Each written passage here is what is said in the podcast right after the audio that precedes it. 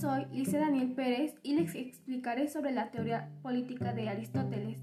Es una derivación de su ética que se basa en la idea de que el objetivo del ser humano es la felicidad y esta solo es posible dentro de la ciudad, la sociedad, así como las leyes son naturales. Según Aristóteles y los seres humanos se unen, primero para procrear y después forman comunidades donde hay maestros naturales, son aquellos que tienen capacidad para el gobierno y esclavos naturales. Esto es a mano de obra. Para Aristóteles, los cargos políticos son distribuidos según el mérito entre los ciudadanos, que sean los mejores desde el punto de vista moral e intelectual. Aristóteles va a definir un sistema de gobierno en monarquía. Es el gobierno de una sola persona, pero que únicamente busca su propio beneficio. Aristocracia.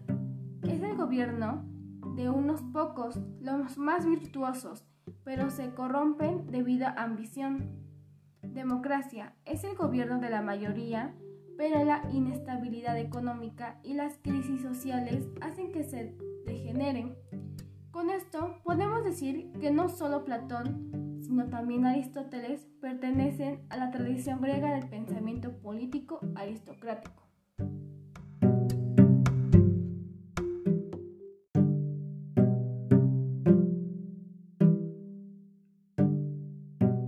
Espero sigan disfrutando de este podcast. Soy Carmen Guadalupe Torres Ortiz y les hablaré sobre las teorías políticas de Maquiavelo. Nicolás Maquiavelo es considerado actualmente como el fundador de la ciencia política o de la filosofía política. Igualmente se le considera como un pionero del análisis político moderno. Entiende que la política es en primer lugar el estudio de las luchas por el poder entre los hombres. En su obra El Príncipe, Maquiavelo no solo se remite al ejercicio del poder, sino que también habla de su adquisición y conservación. Así es como se puede identificar en la obra cuatro formas de adquisición del poder, por virtud, por fortuna, por perfidia o por favor. Maquiavelo decía que lo político se definirá por la relación que existe entre el gobernante y el gobernado.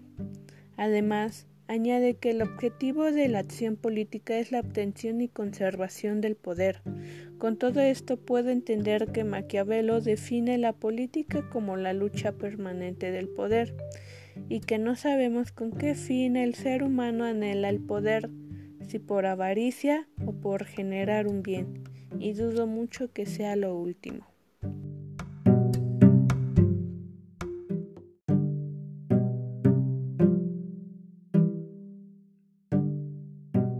Y hemos llegado al final de este podcast.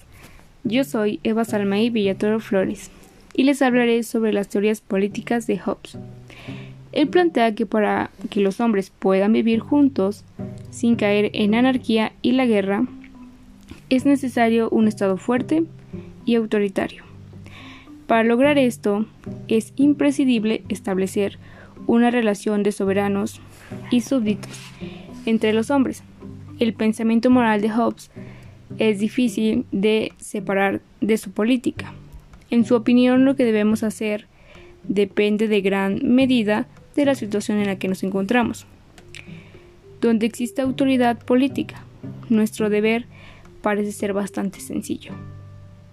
Obedecer a los que están en el poder, podemos separar últimamente la ética de la política si seguimos la propia división de Hobbes.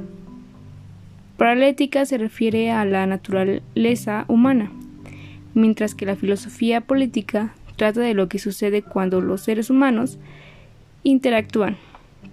Hobbes tiene varias razones para pensar que el juicio humano no es confiable y necesita ser guiado por la ciencia.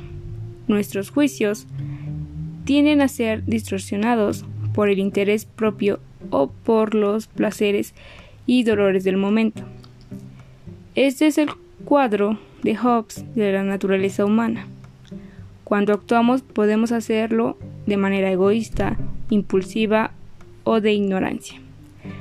Sobre la base de un razonamiento defectuoso, una mala teología o el, discurso, o el discurso emotivo de otros.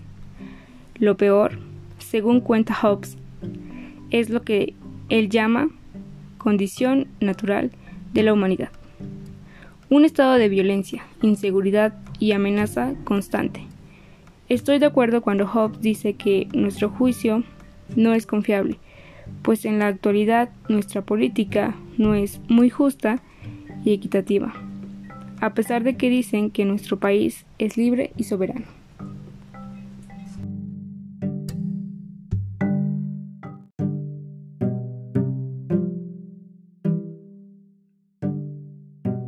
Mis compañeros hablaron de filósofos muy importantes y nosotros pensamos que no hay gobierno estable. A pesar de las reglas que rigen a la política, el ser humano es ambicioso y se corropone, generando una serie de injusticias. Sin embargo, creemos que estos cuatro filósofos tenían una distinta forma de pensar, pero con un mismo fin, que era establecer algún tipo de teoría adecuada para que el ser humano viviera en armonía. No obstante, eh, ya que las personas podrían llegar a perder su objetivo.